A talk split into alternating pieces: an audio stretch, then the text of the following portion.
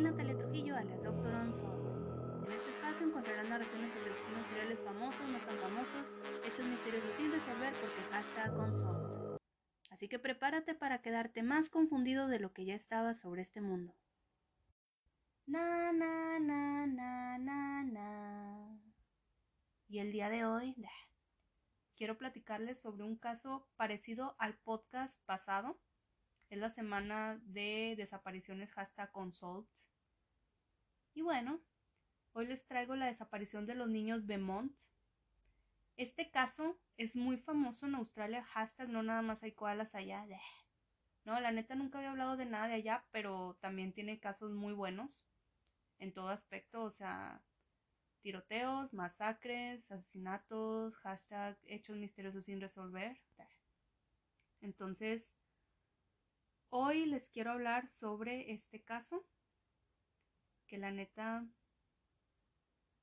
quisiera saber sus opiniones al final porque, guys, si me pongo a pensar en la familia Soder, que es el podcast pasado, sí está muy misterioso, se me hace hasta más misterioso ese, pero este también, por todo lo que sucedió posterior al evento, también es como que, güey, hashtag qué pedo, o sea, surgieron demasiadas cosas después. Así que, hashtag prosigo. Se trata de Jane Arthur Beaumont. Ella nació el 10 de septiembre de 1956. De Arna Kathleen Beaumont que nace el 11 de noviembre de 1958, y de Grant Ellis Beaumont, que nace el 12 de julio de 1961. Ellos son conocidos como los niños Beaumont Ways, y desde ahorita les cuento este caso trágico. Eran tres hermanos que un día simplemente desaparecieron de la playa de Glenelg en Adelaida, Australia del Sur. Ellos vivían ahí, vivían muy cerca de la playa. Y sucedió el 26 de enero de 1966, güey. Que hashtag punto cultural de... Es un día festivo, de hecho es el día de Australia, güey. Ya sé, güey. No sé qué pedo, pero pues se pone, se pone bien chido ya de... Entonces, pues voy a empezar a platicarles sobre este hashtag unsolved case. Bueno, como ya les decía, ellos eran tres niños. Vivían con sus padres, Grand Jim Beaumont, que era un ex militar y taxista, y Nancy Beaumont. Y bueno, ellos este, se casaron en 1955 y vivían en el suburbio de Adelaida, o sea, hashtag familia normal. Como ya les dije, vivían muy cerca de la playa. Esa playa en aquella época, o sea, estamos hablando de los años 60, pues era muy famosa, era muy, se podría decir que amigable, porque siempre estaba lleno de jóvenes y niños y gente que practicaba el surf, o sea, básicamente siempre estaba llena de gente, entonces no había mucho que temer. Además de que en aquella época, pues, güey, era otra cultura, güey, era Australia. Este, la verdad es que hashtag punto importante porque esa cultura donde no pasa nada, o sea, me refiero a que dejaban a los niños que hicieran todos solos, o sea, que fueran por un helado solos, que jugaran solos en la calle. Güey, era una, les digo, era una cultura que estaba en esa época. Y debido a este caso y a varios otros que estuvieron fuertes, o sea, en Australia, pues cambió mucho eso. Cambió mucho la seguridad que sentía la, las familias de allá. Y como ya les dije, eso sí es importante en este caso. Ya les iré platicando por qué pero por el momento prosigo hashtag con la biografía.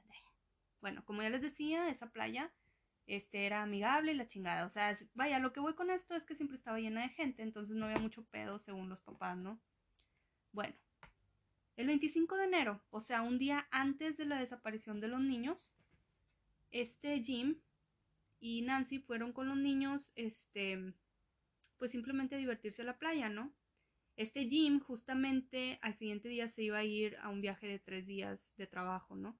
Bueno, aquí señalan que los papás confiaban plenamente en Jane. Jane era la hija mayor, o sea, una de las niñas Beaumont.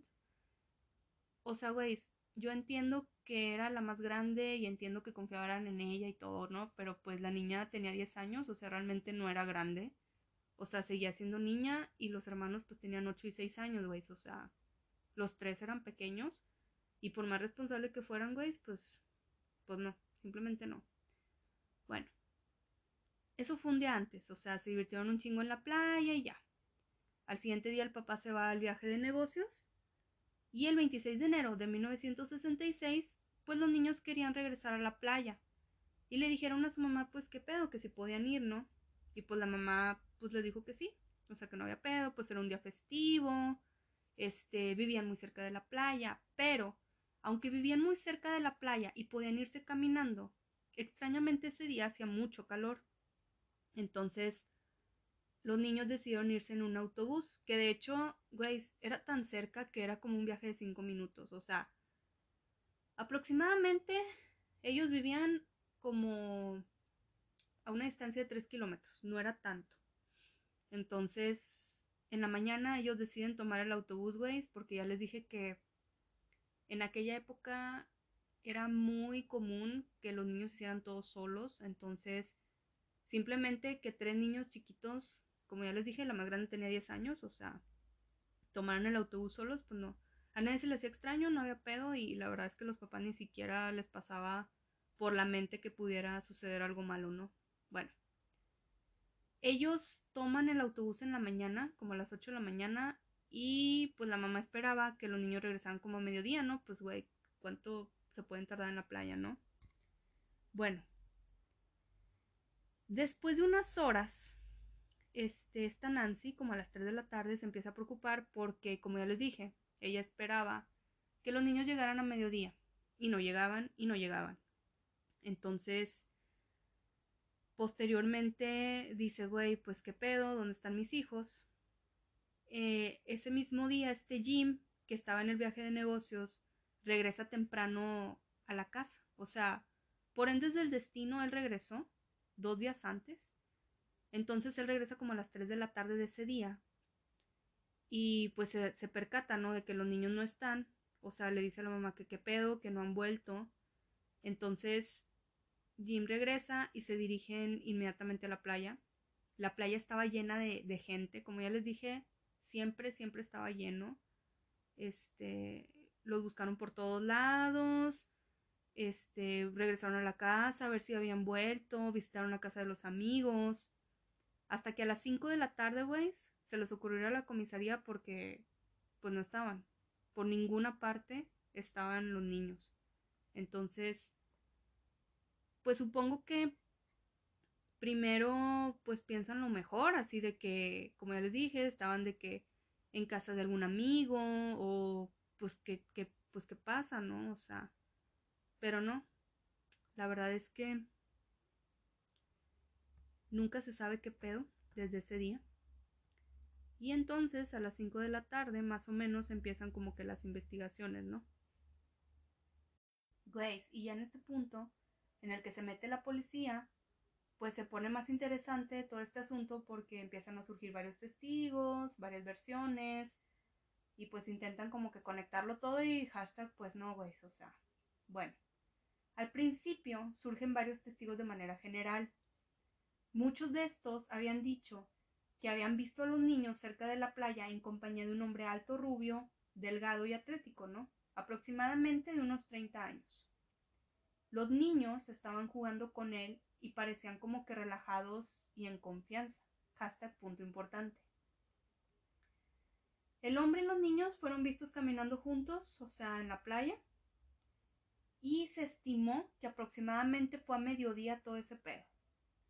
Aquí surge un testigo especial, que es un comerciante de la playa, que siempre está en la playa, güey.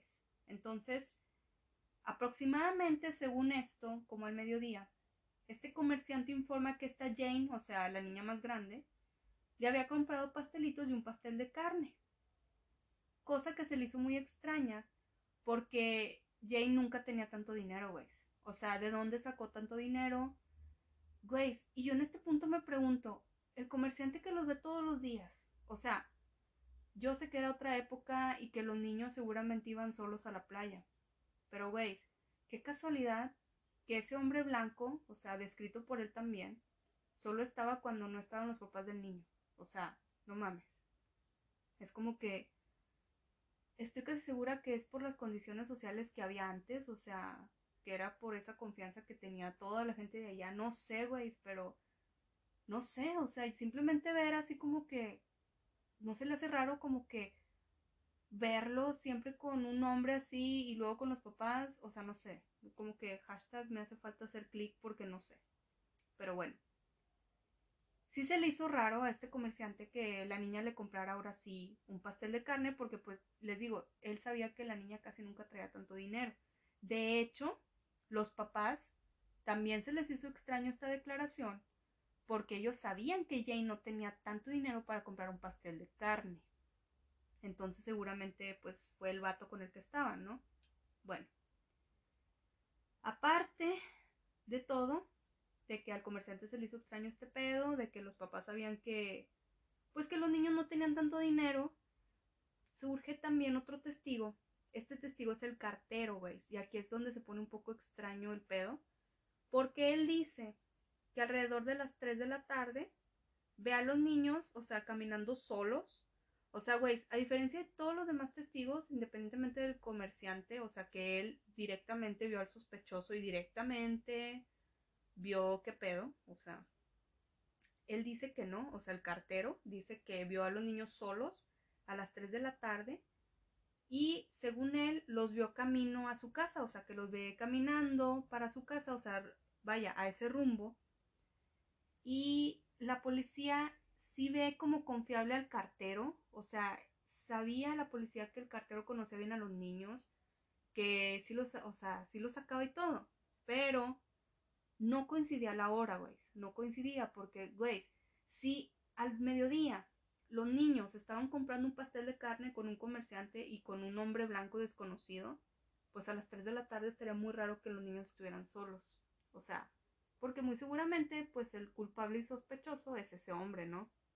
Entonces, a pesar de que el cartero sí lo tomaban como un testigo de confianza, decidieron no tomar tanto en cuenta su declaración porque creían que se había equivocado de hora. O sea, a lo mejor era verdad lo que decía el cartero, pero seguramente fue o antes de mediodía o en otra hora porque a las 3 de la tarde supuestamente pues no tenía mucho sentido, ¿no? Y bueno, hashtag otro punto importante aquí es que la familia Bemont, o sea, los papás, habían dicho que los niños eran muy tímidos, o sea, no eran unos niños se sintieran en confianza o entraran en confianza rápido con alguien. Entonces, al escuchar las declaraciones de los testigos, o sea, de que estaban con un hombre desconocido, un hombre blanco, pues dicen qué pedo si ellos son súper tímidos. Entonces, la teoría aquí de los investigadores es que seguramente cuando los niños iban solos a la playa, pues este hombre que seguramente los espiaba, güey, porque yo estoy segura que el vato sabía o sea, los tiempos, sabía qué pedo. O sea, vuelvo a lo mismo, qué casualidad que los ve con los papás, ni se acerca ni nada. Este, obviamente se acercaba pues cuando los niños estaban solos, ¿no? Entonces seguramente con todas las visitas de los niños solos en la playa, pues de alguna manera empezaron a confiar en él. Y hashtag otro punto importante, güey. Güey, es que este punto la neta, yo creo que si la mamá hubiera puesto un poco de atención en esto, o sea, en lo que voy a decir, a lo mejor hubiera sido un poco más diferente. No, a lo mejor les hubiera dado un poco más de miedo dejarlo solo, no sé, güey. Pero bueno, días antes de la desaparición, esta Arna, Arna es la hija del medio, este es la que tenía ocho años, le había dicho a su mamá que Jane, o sea, la niña grande, tenía un novio en la playa, güey. Bueno, pues la mamá pensó, güey, pues quién sabe de qué chingados habla. O sea, seguramente es una broma. Pero, güey, muy seguramente esta Arna se refería a este sospechoso. O sea, güey, generalmente las bromas de los niños es por algo, ¿no? Entonces, a mi parecer, pues se refería al hombre blanco ya descrito anteriormente, ¿no? Entonces, la verdad es que si la mamá no lo hubiera tomado como una broma o lo hubiera tomado un poco más en serio ese comentario, a lo mejor hubieran ido con los niños ellos también. No sé, la verdad. Pero, pues sí es un dato hashtag curioso, ¿no? Bueno. Meses más tarde surge otro testigo, güey, pero nadie sabe por qué se esperó tanto. Ella informó que la noche de la desaparición, un hombre, acompañado de dos niñas y un niño, entró en una casa vecina que ese hombre creía que estaba vacía. Más tarde esta mujer había visto al niño caminando solo a lo largo de un carril donde fue perseguido y luego atrapado por un hombre. O sea, güey, según esta mujer, fíjense nada más en toda la escena. O sea, ve la escena completa donde un hombre se mete con dos niñas y un niño a una casa que él cree que está vacía. Luego ve cómo el niño trata de escapar y ve cómo lo atrapó un hombre, güey. O sea, bueno. Al día siguiente, la casa esa parecía estar sola de nuevo y esta mujer no volvió a ver ni a los niños ni al hombre. Güey, en este punto, hashtag, ¿por qué chingados te esperan meses para decir esto? O sea, de hecho está la misma policía y en este punto, si estoy de acuerdo con ellos, se quedan así como que, güey, ¿por qué no dijiste antes esto? O sea, ¿por qué no reportaste que viste un niño que estaba tratando de escapar y que luego un vato, o sea, lo atrapa? ¿Sí me explico? Entonces, esto también pues fue un punto importante en este aspecto por esta vecina que fue testigo de todo el pedo, o sea, güey, el pedo es que se tardó meses en declarar esto, meses. Bueno, estos niños tuvieron varios avistamientos, o sea, años después, porque es un caso muy famoso en Australia y fuera de Australia. A lo mejor no como en la familia Soder, o sea, de mi podcast pasado, pero sí cambió mucho, cambió mucho la condición de las reglas sociales o no sé cómo le quieran llamar, condiciones o creencias, no sé, de Australia después de este caso. O sea, la verdad es que mucha gente empezó a tener miedo. O sea, imagínense, eran los años 60, güey, o sea, y es como que, vaya, cambió mucho tanto la historia criminal de Australia, porque allá casi no había crímenes ni nada, a que la gente dejó de tener tanta confianza. O sea, que la gente ya no quería que los niños salieran solos gracias a este caso y a otros que, güey, hay unos casos de Australia que, híjole, güey, neta que tengo que hacer podcast porque están bien intensos y, y la neta es que, pues sí, o sea, era obvio que si ya no cambiaba Australia por esos casos, o sea, si no empezaron a tener un poco de miedo, la verdad no sé con qué otros casos pudieran tener, pero bueno. como ya les había dicho, este después de que este caso agarra mucho, ¿cómo les puedo decir? Mucha fama, pues los papás nunca dejaron como que de tener esperanza en encontrarlos. Entonces, pues sí, intentaron muchas cosas. Bueno, ahí les va otro caso curioso, ¿no? Como ya les dije, este caso internacionalmente fue muy famoso el 8 de noviembre de 1966, surge un parapsicólogo y psíquico de los Países Bajos, güey. Este ya era Crasset. Güey, en aquella época este vato supone que era famoso. Él fue llevado a Australia, güey, porque como parapsicólogo que era, pues tenía que resolver este caso, ¿no? Entonces, la búsqueda de los niños, este, gracias a él, pues no resultó, ¿verdad? O sea, a pesar de sus grandes poderes, pues por más que quería, todos los días cambiaba su, ¿cómo se le puede llamar? Su historia. O sea, un día decía que los niños estaban aquí, otro día decía que los niños estaban allá. Y no ofrecía pistas claras, güey. Hashtag para psicólogo, güey. En serio, güey. O sea, yo me sorprendo porque, me lo crean o no, si hay casos así. Si hay casos donde meten para psicólogos. O sea, uno creería que es puro pedo, pero no, güey. Si hay casos donde literalmente dependen de un parapsicólogo. En este caso, sí, dependían de él. Y bueno, como ya les dije, a pesar de que no ofrecía pistas nuevas ni nada, se le ocurrió identificar un sitio en un almacén cerca de la casa de los niños y también cerca de la escuela primaria donde estudiaban ellos. Según él, los cuerpos de los niños ahí habían sido enterrados, güey, y en ese momento, o sea, en el momento en el que ellos desaparecieron, o sea, desaparecieron, ese lugar era un sitio de construcción. Y a pesar de eso él dijo que pues ahí estaban, ¿no? Los propietarios, ahorita ya eran otros, pues no querían, güey, o sea, no querían excavar. Güey, es que, ¿cómo van a excavar? Pregunto yo, en base a lo que diga un parapsicólogo. Pero bueno, güey, en ese tiempo, este caso, imagínense, traen un parapsicólogo de los Países Bajos que allá es súper famosísimo. Lo traen. Güey, este caso, pues, obviamente se volvió un caso internacional. O sea, se les hacía increíble en aquella época que tres niños hayan desaparecido de la nada. Y aparte el parapsicólogo, o sea, entonces, pues los propietarios, aunque no querían excavar ni querían que nadie se metiera en su propiedad, tuvieron que ceder. Entonces, aceptaron demoler, aceptaron excavar y no había nada. No había absolutamente nada, no había restos.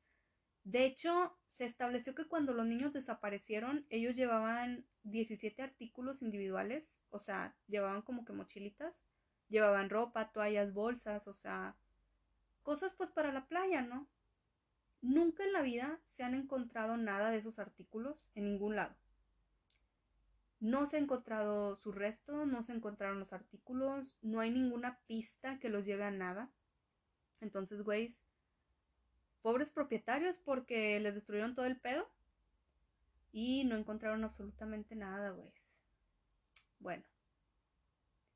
De nuevo, o sea, güeyes, no me van a creer, pero en 1996, otro edificio identificado por el mismo Crasset, o sea, por el parapsicólogo, estaba también medio demolido y dijo que en ese edificio estaban los restos de los niños, güey. O sea, ¿cuántos años después, güey, este vato sigue ahí? O sea, el parapsicólogo, después de 30 años, sigue diciendo que están en otro edificio, van, excavan en ese edificio y otra vez no están los restos. Así es, güey. O sea, en todos los edificios que excavaron gracias a él, nunca se encontró nada, absolutamente nada. Así que, güey, hashtag no confíen en parapsicólogos. Bueno, eso fue de un lado. También hubo otras cosas más extrañas. La verdad se me hace más interesante esto que voy a empezar a decir. Surgieron unas cartas, güey, alrededor de dos años después de que desaparecen los niños. Los papás supuestamente reciben cartas por parte de Jane, o sea, de la niña grande. Reciben dos cartas de ella y reciben una carta de un hombre que decía que estaba manteniendo a los niños, güey. O sea, qué miedo, ¿no? Ahora me pregunto yo, ¿solamente se llevó a los niños para mantenerlos? ¿Quién sabe, güey? Hashtag los vende, hashtag pinches puercos, güey. O sea, la neta, qué miedo. Pero bueno, estos sobres venían, vaya, la, este, venían etiquetados, vaya, de Dangenau Victoria. Y estas breves notas que venían en los sobres, este, describen una existencia agradable, o sea, vaya, según esto, Jane les decía que estaban viviendo bien. Y literalmente el apodo que le ponen al hombre es el hombre. Hashtag el hombre, hashtag entre comillas, güey. Sí, el hombre, o sea, sí. Entonces Jane le decía el hombre, el hombre. Así simplemente le decía, yo supongo, si estas cartas fueran reales, yo supongo que, pues obviamente están manipulados los niños y obviamente pues el vato les decía que no dijeran su identidad, ¿verdad? Entonces pues le ponen el mejor apodo, hashtag el hombre. Bueno, la policía en ese momento sí creía que estas cartas eran auténticas. Pues sí, güey, o sea, la verdad es que cuando están buscando pistas, pues sí quieren creer que, todo es real y auténtico, ¿no? Bueno. La carta del hombre dijo que se había nombrado guardián de los niños, güey. imagínense. O sea, guardián de los niños. Y que estaba dispuesto a devolverlos a sus padres. En esa carta, o sea, en la de el hombre, nombró un lugar de reunión. Güey, obviamente los papás estaban de que, pues súper emocionados, con la esperanza de que, pues si fueran de que, pues reales las cartas, güey, neta, hashtag puercos, en serio, pinche gente, la gente que, Bueno, ahorita que termine de platicarles sobre esto, me van a entender. Bueno, el señor y la señora Beaumont deciden, o sea, ir al lugar acordado, pero van con un detective, güey. Pues sí, obviamente tienen miedo, ¿no? Bueno, van, pero nadie aparece. Tiempo más tarde llega otra carta. Esta carta supuestamente es de Jane también. Dijo que el hombre había estado dispuesto a devolverlos, pero cuando se dio cuenta de que había un detective disfrazado, decidió que los Beaumont habían traicionado su confianza y que él mantendría a los niños. Güey, es que raro, ¿no? O sea, qué raro que al ver a un detective digan, mmm, no quiero, y se va. O sea, esa fue la última carta, güey, y después de esa carta ya no hubo más. En 1992, o sea, imagínense, los niños desaparecen en 1966 en 1968 sucede todo este pedo de las cartas. Y en 1992, o sea, güey, ¿cuántos años después, güey? O sea, fácilmente 24, 25. Bueno, ese año, ya que hay este nuevos exámenes forenses y que ya la tecnología avanzó y la chingada, descubrieron que las cartas eran un engaño, güey. O sea, a eso me refiero con hashtag puercos. ¿Cómo hay gente que hace estas cosas, güey? O sea, ¿cómo hay gente que, la verdad, se está metiendo con algo muy delicado? Entonces yo no puedo creer que alguien dedique el tiempo simplemente a hacerle tanto daño a otra persona, la verdad. Porque, güey, como ya les dije, estaba, o sea, comprobadísimo que las cartas eran falsas. Gracias, pues, a la nueva tecnología. En ese tiempo, la tecnología de huellas digitales había mejorado un chingo. Y, güey, el autor de las cartas era un hombre de 41 años que en ese momento de las cartas había sido adolescente, güey. O sea, y se descubre totalmente, van con él y todo, y admite que era una broma. O sea, yo en serio que no lo puedo creer. En serio, güey, pues imagínense, en ese momento en el 92 tenía 41 años. Esto fue 25 años antes, lo de las cartas, güey, pues si era un adolescente pendejo, pues sí, güey, o sea, pendejo, la verdad. Ay, no, güey. O sea, cuando leí esto era de que no mames. En serio, se la bañó. Pero bueno, dejen ustedes. Después de descubrir todo el pedo, de dar con él, de descubrir que, que no era real, o sea, que era una broma, por el tiempo transcurrido no lo pudieron acusar de nada, güey. Porque básicamente lo que hizo pues debería ser un delito, ¿no? Bueno, pues la libró. Y ya, ya con él no pasó nada, o sea, hizo ese gran daño, o sea, imagínense, escribir cuatro cartas, güey. Y tres de ellas, güey, fingir que es una niña de 10 años. Y en el otro, hasta ponerse un autoapodo, güey, el hombre. O sea, neta no tenía nada que hacer, en serio. Pero bueno. Eso fue lo que sucedió. Desgraciadamente, pues fue una, una pista que nada que ver. Entonces, después de todo este pedo, la verdad este caso sigue abierto después de tantos años y siguen surgiendo cosas así. En noviembre del 2013, una fábrica en North Plampton fue excavada después de una pista de los niños. O sea, un radar de penetración en el suelo encontró como que una pequeña anomalía que indicaba que había como que ciertos movimientos, objetos, algo como que viviente en el suelo. Entonces, güey, no sé qué tenía que ver, pero lo conectaron con este caso. O sea, detectar eso, lo conectaron con este caso, decidieron excavar y no encontraron nada. Nada, nada. O sea, otra vez excavaron por nada, porque pues no había absolutamente ningún cuerpo, ni ningún artículo de los niños, ni nada. Posteriormente, el 19 de enero del 2016, o sea, después de que, vaya, sucedió esto, la policía de Australia del Sur estaba siguiendo una pista nueva sobre la desaparición de los niños. Esta pista era una pista telefónica y señalaban a un sospechoso en el caso, güey. La persona que llamaba estaba convencida de que la persona que estaba nombrando era la culpable. Bueno, se empezó a investigar, güey. Y Fácilmente la policía recibió como 159 llamadas durante dos años, güey. Y ninguna era real. O sea, así como les digo, Ninguna fue real, ninguna pudo haber sido investigada, ninguna procedió porque no había evidencia, entonces simplemente era como en muchos casos que sucede. Hasta consult, este, surgen así, o sea, llamadas, gente que dice que lo hizo y no lo hizo, y así fue, al menos durante dos años, imagínense, todavía en el 2000, o sea, en los años 2000 todavía, pues recibiendo llamadas falsas, entonces, bueno.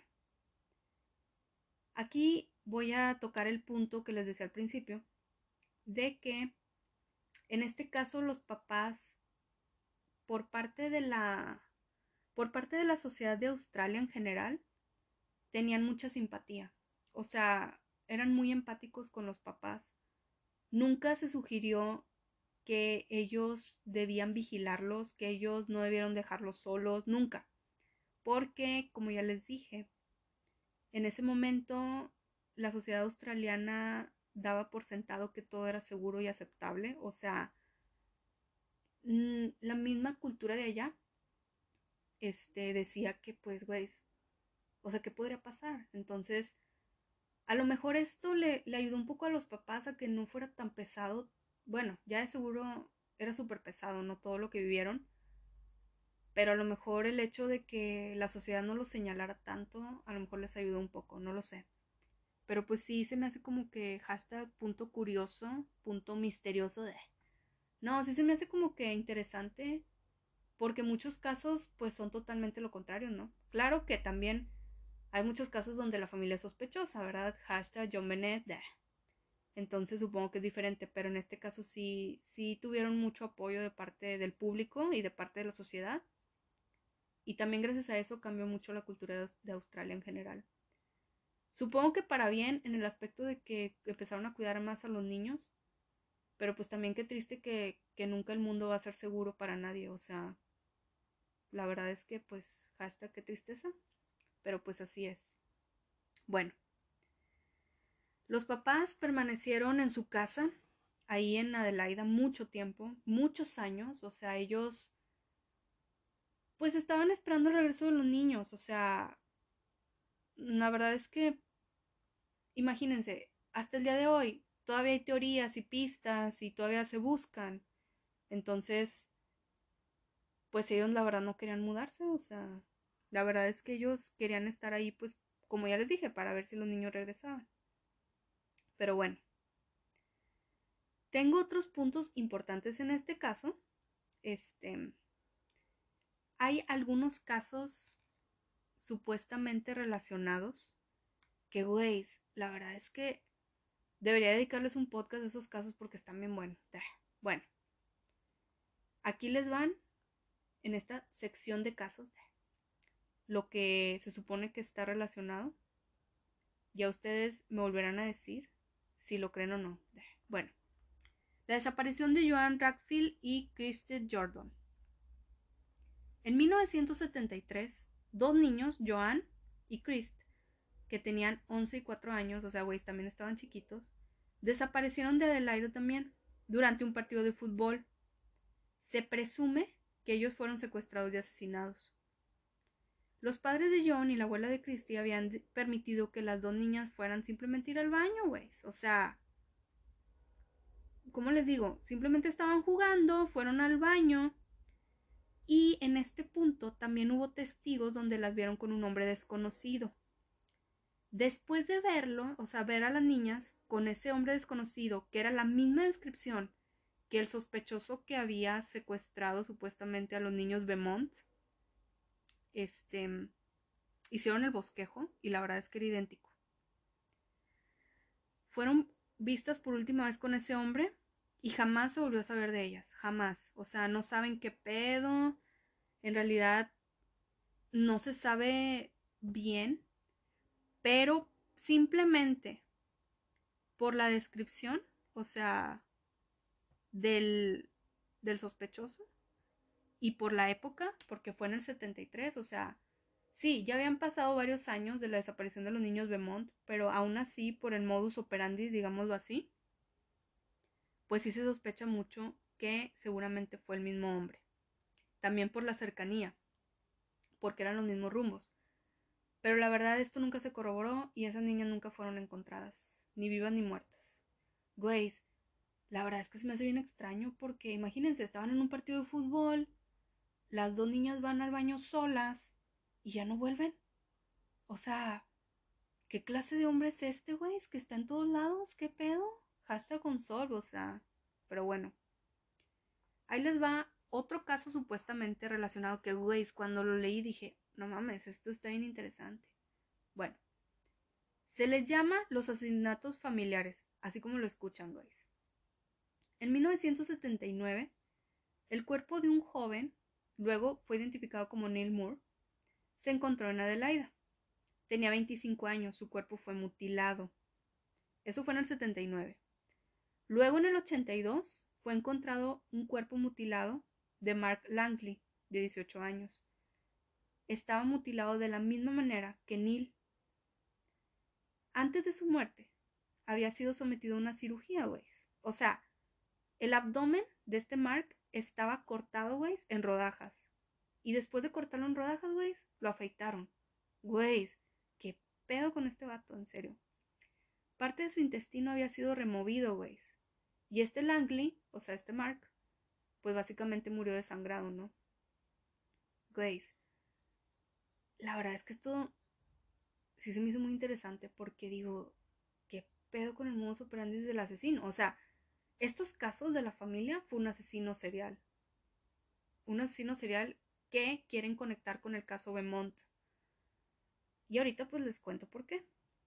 Bueno, los meses siguientes de encontrar a Mark, se encontraron más cadáveres así, güey. O sea, imagínense, eran cadáveres de hombres jóvenes, mutilados, en rodajas el abdomen afeitados, güey. O sea, obviamente eran los mismos y obviamente era un modus operandi de alguien, güey. O sea, bueno.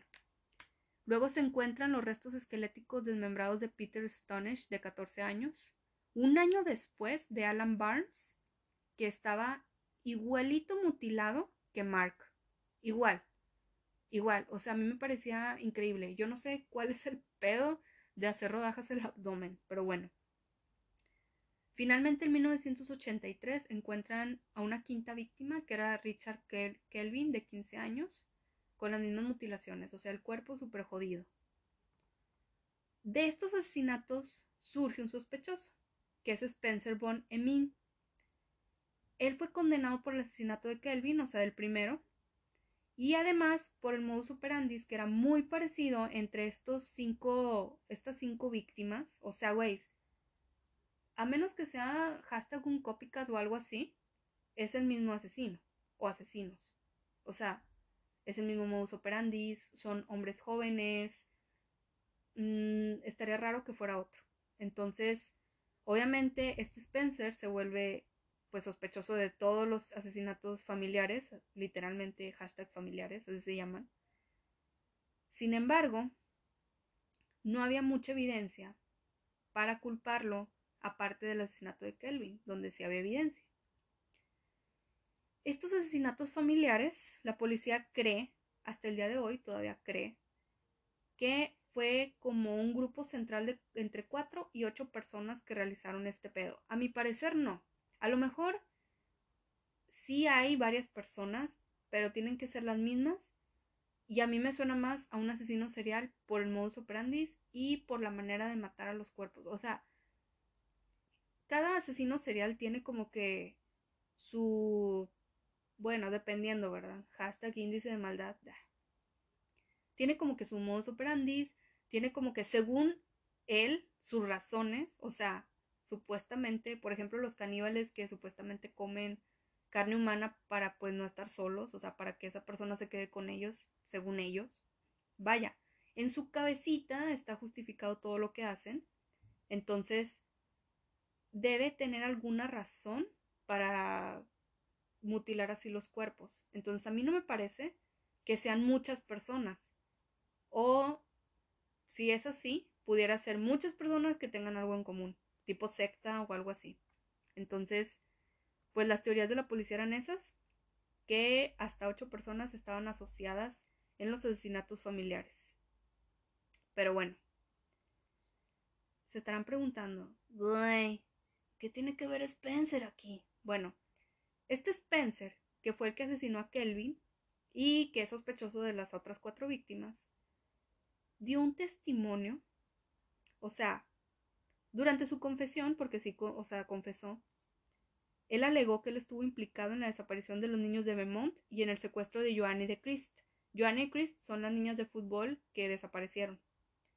Gracias a esto, todos estos crímenes, según él, están conectados. O sea, él da su testimonio, da su declaración, este Spencer, y gracias a eso, pues ya logran como que hashtag atar cabos sueltos.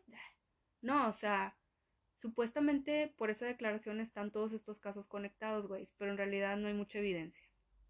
O sea, solamente es la declaración de él diciendo que él estuvo implicado en la desaparición de los niños y de la desaparición de las niñas del fútbol. Pero bueno, aquí les va la contra de este pedo. Él, por el asesinato de Kelvin, fue condenado a cadena perpetua. Este Kelvin, o sea, casualmente, era hijo de Rob Kelvin, que era un lector de noticias de, Adelaida, güey. Entonces, por el asesinato de este Kelvin sí fue. Sí se hizo mucho pedo, güey. Entonces, aunque este Spencer confesó todo el pedo, también era necesario como que cerrar ese asesinato porque era de alguien, hashtag, digamos, importante, o sea, hijo. Entonces, también por eso cerraron el caso medio rápido. Bueno, la policía creía que este Spencer tenía muchos cómplices y que esos cómplices, porque la policía nunca ha dejado de pensar, como ya les dije antes, que eh, los culpables son entre cuatro y ocho personas. Entonces, como nunca han dejado de pensar eso, si creen que este Spencer tenía varios cómplices. O sea, yo digo y vuelvo a repetir que si es algo así, pues hay que pensar en un tipo de secta, ¿no? O algo así, porque si no, pues no tendría mucho sentido. Pero bueno. También sí se sospechó, como ya les dije, aparte de que él mismo dijo que estaba relacionado con la desaparición de los niños, aún así no pudieron los investigadores relacionarlo. Y la neta es que no tiene mucho sentido, güey. O sea, les voy a decir por qué. Una, la descripción del sospechoso con el que estaban los niños era un hombre como de 30 años y en aquel entonces este Spencer tendría como 20. O sea, güey, ok, ponle que no necesariamente el sospechoso tuviera que tener 30 años, pero de 20 a 30 años sí es mucha la diferencia, o sea, como para confundirse tanto. En ese caso los testigos a lo mejor hubieran dicho, no, güey, pues parecía entre, no sé, 20 y 25 o 25 y 30, no sé si me explico. Entonces, básicamente, el hombre con el que habían visto a los niños supuestamente era más viejo. Entonces, en parte por eso lo descartaron pero la verdad es que Spencer, pues güey, me podrán creer que si yo diciendo que lo hizo, o sea, supuestamente durante la investigación, la policía escuchó de un informante identificado como el señor B, o sea, güey, un informante anónimo, el señor B. Están con de todos los apodos de este podcast, ¿no? Bueno, este señor B tuvo una supuesta conversación con Spencer. Como ya les dije, aparte de que Spencer dio un testimonio, también le juró al señor B que él se llevó a los tres niños de la playa para realizar experimentos. Güey, eso sí lo creo un poco más. Eso de realizar experimentos. Porque Spencer, que supuestamente mató a Kelvin y le rebanó todo el abdomen, pues sí tenía como que vaya, no nada más su fin era matar, sino ver qué pedo, o sea, también torturar y cómo mutilar, entonces eso de experimentar sí tiene sentido en su perfil, a mi parecer. Pero tampoco se pudo corroborar. O sea, supuestamente Spencer estaba experimentando con ellos. Al niño le realizó una cirugía brillante, güey. O sea, supuestamente a pesar de que les hizo una cirugía brillante, los niños habían muerto durante los procedimientos, o sea, sus experimentos pues la cagaron, básicamente no funcionaron. Se le murieron los niños y según él arrojó los cuerpos en el sur de Adelaida. O sea, como que los arrojó como que a un arroyo y ahí quedaron los cuerpos, ¿no? Bueno. La policía, la verdad, es que a pesar de todo este testimonio, no había guardado tanta relación entre Spencer y los niños. Y todo por lo que ya les dije, güey. O sea, la policía al 100% se basaban en la descripción del sospechoso, del hombre de 30 años. Entonces, simplemente por esa descripción, dijeron que no puede ser Spencer, porque pues ya les dije, Spencer pues tenía como 20 años en aquella época. Pero bueno, prosiguiendo con este pedo, el señor B dio esta información importante durante la investigación y a pesar de tener este apodo, fue una fuente pues confiable para la policía. Pero pues también algo confuso, ¿no? Porque pues, güey, muchos detalles que el señor B decía no encajaba, o sea, no encajaba con la investigación, no encajaba como que realmente con lo que había sucedido. Vaya, el vato decía cosas que Spencer según esto había dicho y no tenía nada que ver con las escenas del crimen, no tenía nada que ver con los niños, entonces lo curioso aquí es que a pesar de que mm, sí lo veían como culpable, a la vez no, y a la vez al señor B lo veían como una fuente confiable y a la vez no. Entonces, básicamente, güey, la policía estaba hecha bolas, ¿no? Como siempre. Bueno. Otra cosa que también pues por la cual más bien la policía pues le dudaba, es que este Spencer sí frecuentaba esa playa. Y, o sea, güey, sí, sí tiene sentido, pero, güey, como ya les dije, esa playa era frecuentada por mucha gente y además, la verdad, es que si nos ponemos a pensar, este Spencer mataba a puros hombres jóvenes. O sea, su, vaya, su fijación era por hombres jóvenes a los cuales rebanaba. No eran niños, ni siquiera eran niños. Entonces, a mi parecer no coincide su perfil con que mate niños. Digo, podría ser, pero la verdad no le encuentro yo mucho sentido. Porque pues, no, o sea, tiene más sentido que sea como que el asesino serial que mató a los muchachos jóvenes a que sea el que tomó a los niños. Pero quién sabe, güey, porque por un lado lo de los experimentos sí me suena, pero lo demás no. No me suena que, que, o sea, siento que hubiera experimentado, o más bien lo hizo, con los hombres jóvenes, no con niños. Aparte de que no tiene nada que ver la descripción de él, se supone que por edad tampoco coincidía. Entonces, hashtag yo ya lo hubiera descartado. Pero bueno, prosigo con otros sospechosos. Y el siguiente sospechoso en esta lista es Arthur Stanley Brown. Él en 1998, güey, a los 86 años, güey, fue acusado de los asesinatos de las hermanas Judith de 7 años y Susan de 5 años en Queensland. Estas hermanas habían ido a la escuela el 26 de agosto de 1970, güey, y desaparecen. Sus cuerpos son encontrados días después cerca de un arroyo. Ambas habían sido estranguladas. Este Brown tuvo su juicio en el 2000, pero fue cancelado porque el vato le dio Alzheimer. Entonces, pues básicamente no era apto para el juicio y cancelan todo el pedo. Y muere en el 2002. Entonces nunca pagó por sus crímenes, o sea, por los que sí fueron, fue corroborado.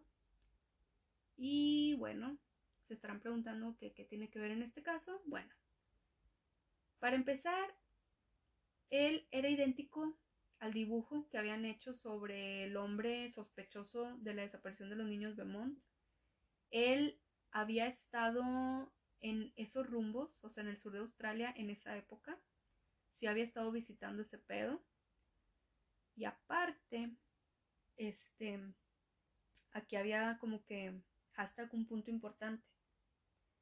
¿Se acuerdan que había una testigo que vio a un hombre este, supuestamente con dos niñas y un niño entrando a una casa que creía que estaba desierta, que era como que una vecina y luego vio que el niño se intentaba escapar.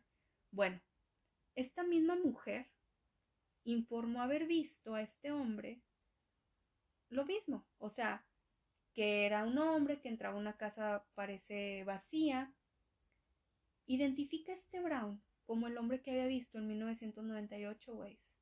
¿Por qué lo identifica? Porque sale en la televisión cuando es acusado de los asesinatos de McKay, o sea, de Judith, este, de Judith y de esta Susan, o sea, de las hermanas que había asesinado. Este Brown sale en la tele en el 98 de que finalmente lo encuentran y esta mujer lo identifica, güey. Es la misma testigo que aparece meses después y dice que vio a un hombre con dos niñas y el niño y bla bla, ¿no? Entonces hashtag este punto sí fue muy importante y muy casual. Pero aunque lo identifica por medio de la televisión, muchísimos años después, este, pues aún así no es tan confiable, güey. Porque, ok, se parece mucho al dibujo, ok, esta mujer surge de nuevo en el 98 y vuelve a declarar que, y finalmente identifica al hombre que vio con los niños que es Brown. Pero, güey, o sea, aún así, Mm, no pueden como que, para empezar, pues Brown se muere, ¿no?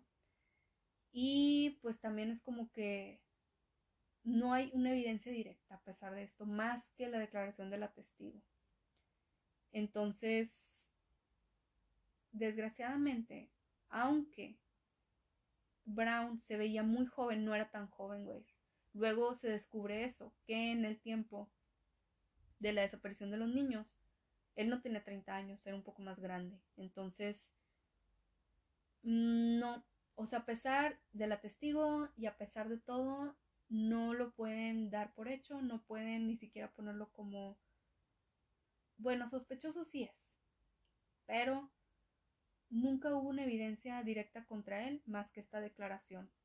Y el hecho de que se parece mucho al dibujo y el hecho de que pues sí estaba por los rumbos del sur de Australia de aquella época.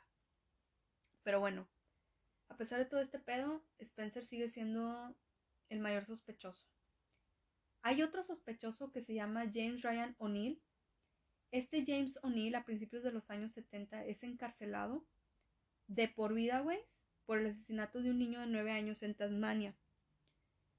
Le había dicho un propietario de la estación en Kimberley y a varios otros conocidos que él era responsable de la desaparición de los niños Mont. O sea, Realmente la lista de sospechosos que tenemos, a excepción de Brown que tenía su demencia y todo ese pedo, este, realmente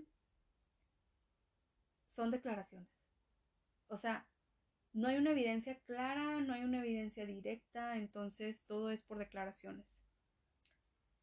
Hubo un documental de este O'Neill, se llama The Fisherman, y ese documental fue emitido en Australia el 26 de octubre del 2006 en el ABC. Trata de vincular a O'Neill con los niños Beaumont y les voy a decir por qué. Hubo un detective que participó pues en este pedo, ¿no? Participó en en todo el pedo del documental y la chingada. Bueno, este detective, Gordon Davy, pasó tres años, güey, hablando con O'Neill para ganar su confianza, para ver si realmente declaraba que él había pues secuestrado a los niños Beaumont. Pero la verdad es que no llegó a nada. O sea, supuestamente él sí acepta que es responsable, pero siempre con este Davy, o sea, con el detective, siempre salía con sus cosas, ¿no? O sea, este Davy estaba convencido de que O'Neill era el culpable porque cuando le preguntaba, este O'Neill decía, ay, no podría negarlo. Estaba en aquella época, en ese momento. Pero decía cosas así como muy subliminales.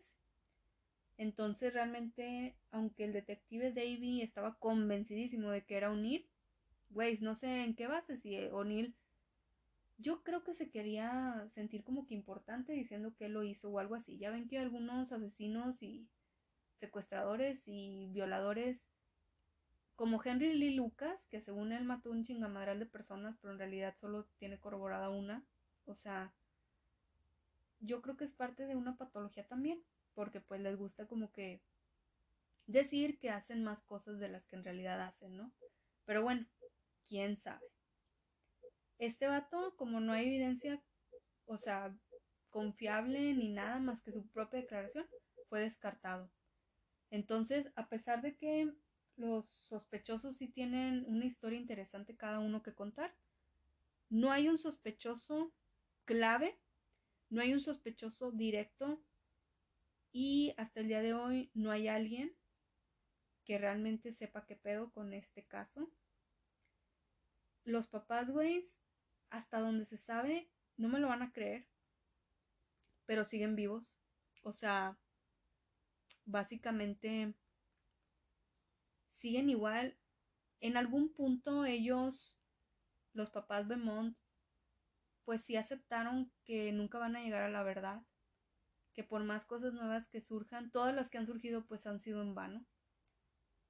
Y hasta el día de hoy tienen Jim 91 años y Nancy tiene 89 años. Entonces, güey, según los reportes siguen vivos y siguen esperando encontrar algo de sus hijos, güey. Es que, güey, los tres, güey. O sea, desaparecieron los tres. En serio, que este caso está, está bien feo, la verdad. O sea, de la nada y ya nunca supieron nada y todo lo que supieron era falso y las cartas falsas y las declaraciones de los sospechosos, o sea, pobrecitos la verdad. Hasta el día de hoy todavía guardan esa esperanza, a pesar de que han aceptado públicamente lo que ya les dije, que seguramente nunca van a llegar a la verdad. Pero bueno, esperemos que sí, que de alguna manera este caso se resuelva, porque pues, veis, la neta es que, pues pobrecitos de ellos, ¿no? Pero bueno, así concluye el podcast de hoy con un caso hashtag unsolved. Déjenme sus comentarios de, visiten mis redes sociales. No, güey, de verdad, vean mi Instagram porque generalmente pongo las historias ahí, las pongo más cortas, pongo fotos y videos. Este, voy a poner esta porque se me hace súper buena, súper interesante, súper curiosa y súper hashtag unsolved. Así que si llegaron hasta aquí, pues gracias por escucharme y no se pierdan el especial de Halloween, guys, porque voy a hacer un podcast diferente de... Bueno, no tan diferente, ¿verdad? Simplemente soy yo hablando. Pero sí, sí va a ser un especial de Halloween, entonces pues espérenlo si les gusta ese pedo y estas fechas, pues ya saben, el mero 31 lo voy a publicar. Así que hashtag consult.